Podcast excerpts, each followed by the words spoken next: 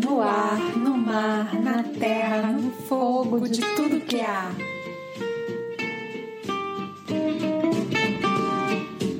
Aos quatro anos, fantasiei-me de anjo para uma festa no colégio de freiras, onde fui aluna durante um ano da minha vida. As asas me davam a certeza de correr pelo pátio e levantar voo em um próximo segundo. A gravidade de Newton e Einstein, nossa tão íntima força fundamental da natureza, não permitiu tal façanha e cá estou eu descalça sobre a terra. Nossos elementos carbono, hidrogênio, oxigênio, nitrogênio, fósforo e enxofre permitiram a vida no planeta. Falamos nos episódios anteriores sobre as águas, o ar, o fogo e a terra. Admitimos facilmente a existência desses quatro elementos que podemos ver com os nossos olhos ou perceber com os nossos sentidos. Mas durante diversos períodos da história, alquimistas, pensadores e cientistas levantaram a possibilidade da existência do éter, o quinto elemento. Vocês já devem ter ouvido falar em Paracelso. Viveu na Renascença, era alquimista, médico, reformou a medicina da época e um grande compêndio que escreveu foi traduzido para o árabe. E nesse grande livro ele especula sobre objetos paranormais, alquimia, natureza, cura das doenças, pulso, manipulação de medicamentos. A alquimia teria sido inventada pelo lendário gigante Hermes, o Hermes Trismegisto, que teria vivido entre 2000 a 5000 anos antes de Cristo. Ele teria explicado todo o funcionamento do universo em sete leis Hermes Trismegisto e sua celeste tábua de esmeralda.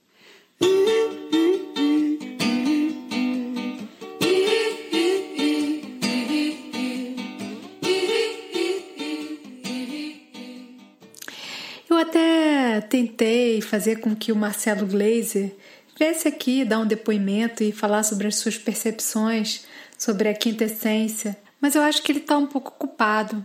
Então eu vou pedir licença poética, física, astronômica, cosmológica e trazer um pouco do que eu pesquisei a partir dos escritos dele. Aristóteles acreditava que o vazio não existia. O cosmos seria preenchido por uma substância misteriosa, a tal da quintessência. Seria o quinto tipo de matéria. No século XX, Einstein provou com a teoria da relatividade especial que o éter não existe. Mas o século XXI ressuscitou a ideia da quintessência.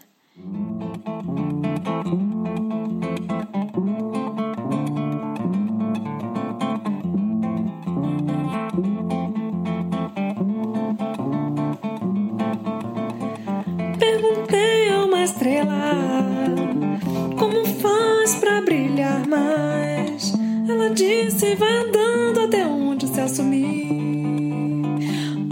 orixás descansam, onde a vista não alcança, é lá que mora a paz, a tutor. Com a teoria de que as galáxias estão se afastando, é bem provável que não possa haver o vazio. Mas no embate entre a relatividade especial e a mecânica quântica, é possível observar em práticas espirituais, na homeopatia ou mesmo nos ensinamentos herméticos da tábua de esmeraldas, que o nada é mesmo improvável. Não sei se é isso que o Marcelo Glazer chama de mistério. Porém, para os Yanomami, há várias edições de céu. Céus sobre céus caíram na plataforma impermanente do chão. E a partir daí eclodiu um novo céu que já estava por desabar. Sem nos abalar sob tamanha pressão, somos titãs transmutando os nascimentos de cada desdobramento de tempo.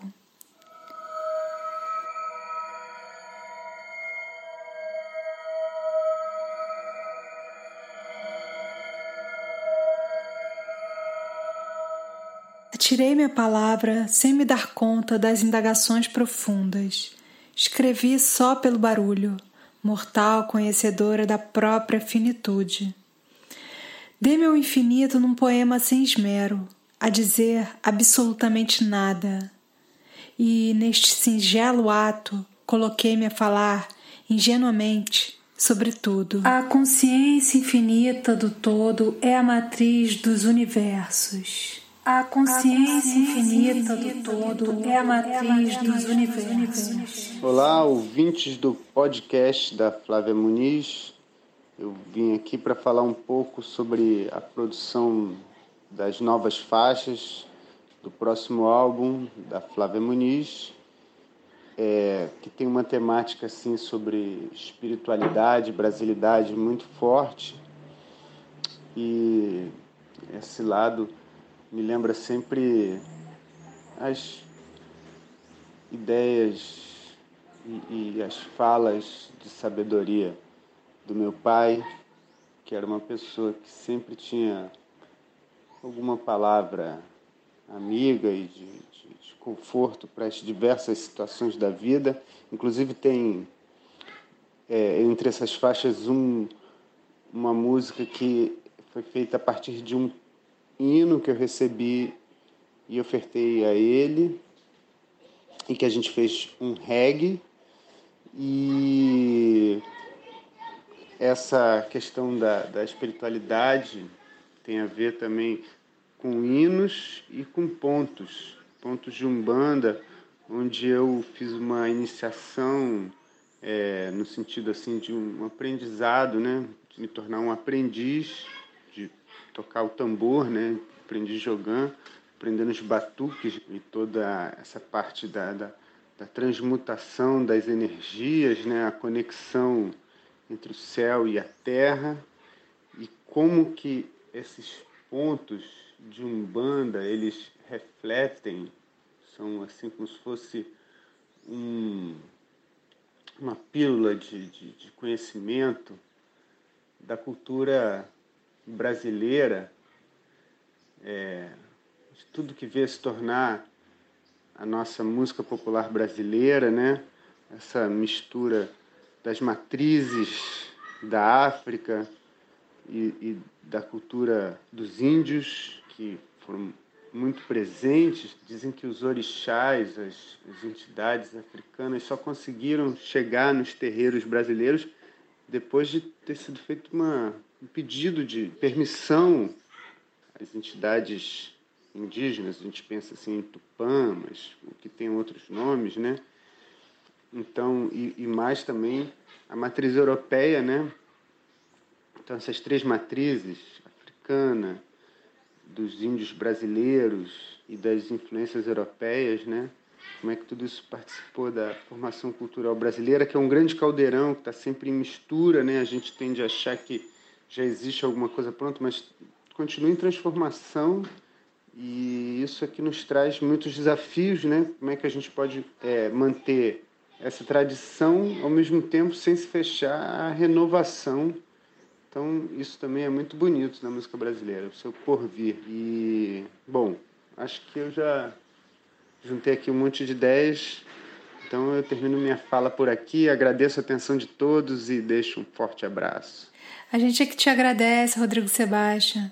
O Rodrigo, filho do José Abramovitz, e está participando aqui do Frutífera. Contar um pouquinho para vocês como é que conheci o Rodrigo. Conheci o Rodrigo lá nos idos de 1997, num show entre o 1999, que era a minha banda na época, e o Acorda Bamba, que era a banda dele. A gente fez um show junto lá nos confins de Vargem Grande, no Nectar e depois em 2003 nos reencontramos e desde então ele vem decodificando as minhas canções e transformando as mesmas em belas canções aí do cancioneiro popular brasileiro, com a sabedoria dos tambores, belos arranjos de contrabaixo e grandes lições de humildade que eu vou chamar aqui de quintessência no fazer de um bom músico.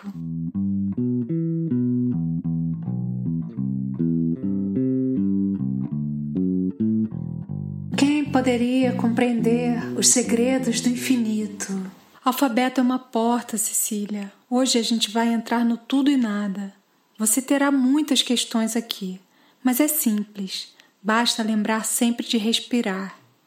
T, D, N. A ponta da língua encontra o atrás dos dentes superiores.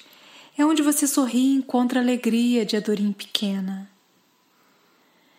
Eu queria que você soubesse das coisas mais amenas da vida. Tudo é muito vasto, mas fique em silêncio, Cecília, e compreenderá a tal dimensão. Tudo é e nada não é. Chegamos ao tudo quando estamos no nada, de Adorim. Escreva: nada. O nada, sob a sombra da Samaúma, ficava tão bonito e pequeno, parecia até que existia. O nada é uma angústia no peito, Barnabé. Uma angústia nos leva adiante, mas lembre de respirar fundo, que ela passa. Experimentar é viver a vida. O nada é a calmaria plena, é a eternidade. Não confunde as coisas. O tempo é uma estante com muitas prateleiras. Você diz isso porque sabe ler todos os livros, Barnabé. Eu estou menor que um grão de mostarda pela minha ignorância. A ignorância de algo é a eminência do saber, minha flor. Você está perto de tudo.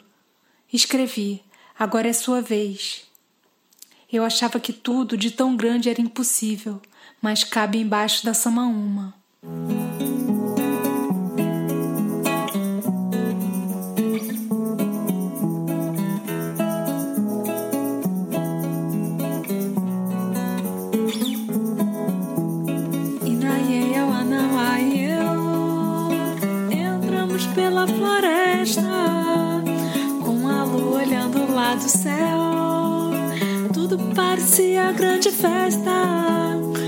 Da capivara e de Galileu, vimos uma uma imensa.